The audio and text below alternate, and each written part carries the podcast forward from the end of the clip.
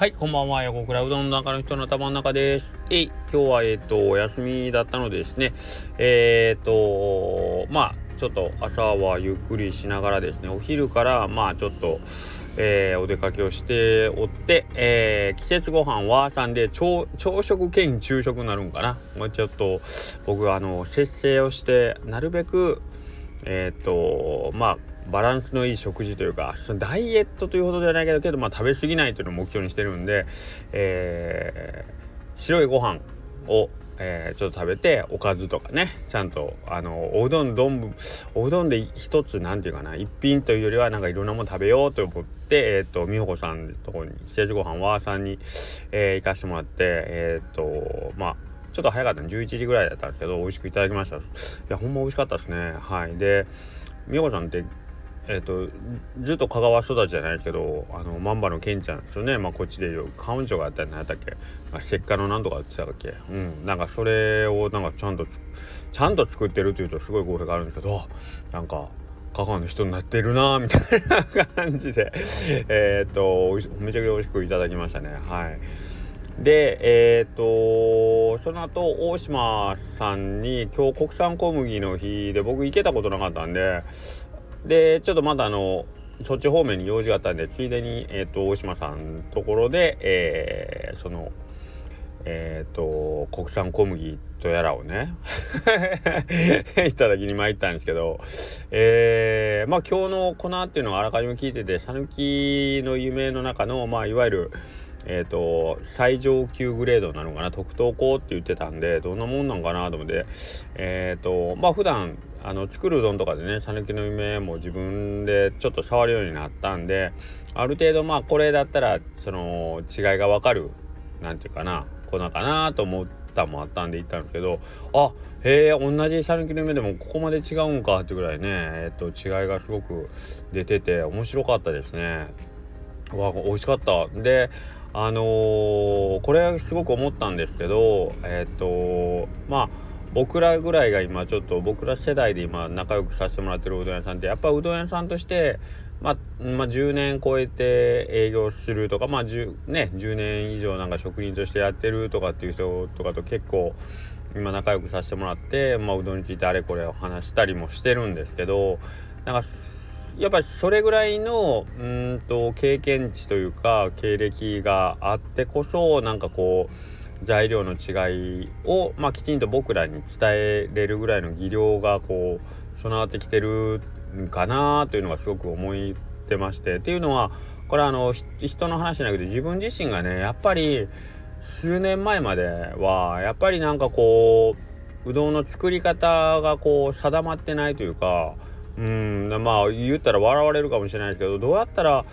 あのー、もっとこう美味しくなるかなみたいな何て言うかな。研究 研究ではないけど、えーと、今もそれは続けてるんですけどもっともっとブレてたんですよね。その日々のその毎日同じことしてるけどえっ、ー、と何て言うかな。うん。ここの方法よりこっちの方法がいいかも。でそれをやってみてまた次の日こっちの方がいいかもとかってなんかこうどんどんどんどん変えすぎててなんかこう自分のスタイルみたいなのがなかったって言った方がいいんですかね。はい。えー、昨日は A というやり方したけど今日は B というやり方をするんであさってあさってになったら C というやり方をする。って毎回毎回違うやり方するんで自分の中でもこうまあ理想が見えてなかったっていうのも大きいかもしれないですね。えっ、ー、とこれが自分の作りたいもんだとかいうのがえっ、と見えてなかったからまあ多分そういう結果になってたと思うんですけどなんかその自分のスタイルっていうのがなかったから、えー、なかったから、えー、と、女、今の大島さんがやってる取り組みと逆ですよね。えー、と、同じ粉なのに、えっと、違う、えー、面ができると、違う面ができるって言ったら、あの語弊があるんですけど、それ悪い意味でね。安定してないっていうレベルがもうすごいバラバラ今日はいいけど明日はダメ明後日はもっとダメみたいなね、そういう形でこうブレブレだったんですけどそこがまあある程度の経験を経てきて、えー、まあ自分の作りたいもんっていうのが見えてくるのが大きかったんでしょうけど自分の作りたいものが見えて、えー、まあそれを作る方法について試行錯誤するっていう感じですかね。はい、なのでそれが、えー、一つ定まることが、まあ、自分のスタイルになるんでしょうね。これが、えー、僕の作りたいもんなんでそれをするために、えー、行う手順っていうのはこれだっていうのが自分の中で確立したらまあそのデッキ不デッキの、えー、上下はあるんでしょうけどね。日によったり、えーと、釜によったり。あるあるんでしょ今でも。あこれは、えーと、今日位置が出たとかいうのはあるんですけどでもそのブレの幅はすごく小さくなってるという。それはまあ自分の目指してるところっていうのが分かってるんでそこに照準をずっと絞って、えー、ね作業してるからっていうことなんですけどはい。それが定まってないうちのブレっていうのは本当にどこ向いだからピッチャーで言うたらあのカーブ投げたいのかシュート投げたいのかそれすらも分かってないもうとりあえずあの 腕からボールを離しキャッチャーミートめかけて 腕からボールを離して投げていってあとは球がどうなるか俺はしたことじゃないぐらいの感じの投げ方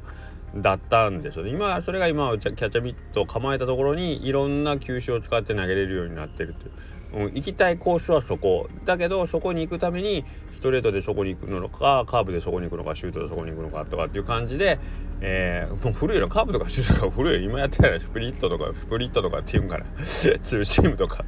感じか。あなんで行くっていう感じなんですよね。はい。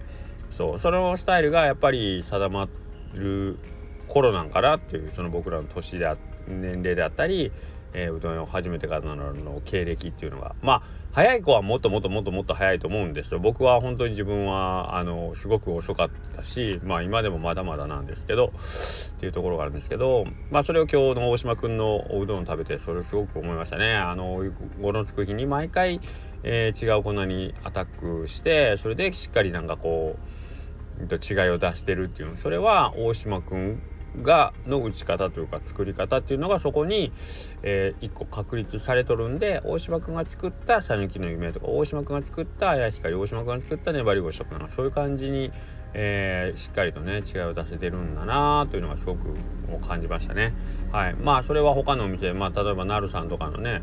サタデー小麦大作戦サンデー小麦大作戦？忘れましたけどなんかそういうのとかね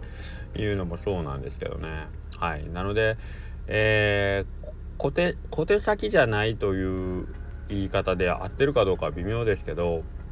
はい、自分の中にスタイルっていうのができてから初めてなんかこういろんな変化球というか、えー、いろんな方法アプローチで、えー、お客さんを楽しませることができるようになるんだなというのが思いました。まずはまず一つこう土台となる、まあ、やっぱ基礎ですよね。が、えー、あることが一番大事だなという感じですね。はい。で、えー、と今この収録をですねあの今日ちょっと店であのー、ちょっとした打ち合わせというかまあがあったんでちょっと帰るのが遅くなって今9時9時前になっててうんととあるスーパーの駐車場にちょっと止めて今収録をしてるんですけど スーパーに車入れたらこれはあのー、まあ自分の中ですごく今気になってるんですけどあのー、男性が一人近寄ってきてで窓ガラス叩いて「すいません」って「ここから高松駅どれぐらいまであります?」って言ってえー、っと 5, 5キロ5キロもないかなけど3キロぐらいあるかなっていうとこ場所なんですけど、うん、でまあ多分3キロぐらいで歩いたらまあ15分20分ぐらいかなっていう話をしてでまああのそうやって聞くってことは多分まあ高松駅に用事があるってことでしょ？でまあ結構寒いんでえっ、ー、と乗していってほしいんかなみたいな 雰囲気はちょっとあったんですけどえー、でそれを言うか言わんか迷った瞬間に「いやー財布落としたんや」っていうおっしゃってね その方が「財布落としたんや」って言ってえー、なんかね なんかすごく言いたそうな顔をしてるんですけどその間ちょっと23秒あの、間があった後に、何や、送っていてくれんのかって言われて あ、やっぱりそうなんかと思ったんですけど、ね ちょっと言い出すタイミングを間違えてなんかそのあの何送っててくれんのかって言われることであもう送らんとこうって僕思ってしまったんですけど 乗っていきますって言おうかなと思った瞬間に何送っててくれんのかって言われたんであの ちょっと僕の気持ちがすごく急にあの何て言うんですかね。あのじゃあ送りませんよってなってしまってなんか申し訳なかったかなと今こうね喋ってる間思ったりしたんですけどね。あの物の言い方一つというかね。どうだったんですかね。はい。あの悪いことしたなと思いつつもうん、もうちょっと上手に言ってくれたら僕乗せていこうかなと思ってたんだけどなぁと思いながら微妙ですね。はい。あのこの前もちょっとねあの山下さんの兄弟会の時にまあ思ってその話ちょろっと言ったり男男も女は愛嬌なんでね言葉ありますけど男も愛嬌ですよやっぱり。愛嬌というかなんかこうもうやっぱ物の言い方一つじゃないかなと思うんですよね。はい。あのー、まあいいんですけどどうしましょうかね。今から追いかけていって送ってあげようかな。けどなんかまあいろいろあのー、僕はその言い訳じゃないですけど僕はその送ってあげましょうかって言いそうその言いかけてちょっと一瞬止まったには理由があるんですけどあのー、まあその人の雰囲気えっ、ー、とまあ人間としての人間としてのというかまあ雰囲気と、えー、まあいわゆる喋り方であったりとかえっ、ー、と全体的な感じからあの僕はちょっと迷ってたんですけど一瞬その言葉が止まったんですけどはい。だからその最初の話しかけ方からなんかもう少しなんかこういい感じを出してくれてたらよかったのになーというかね。難しいですね。僕もそんなあの何て言うの100人がおったら100人ともあこの人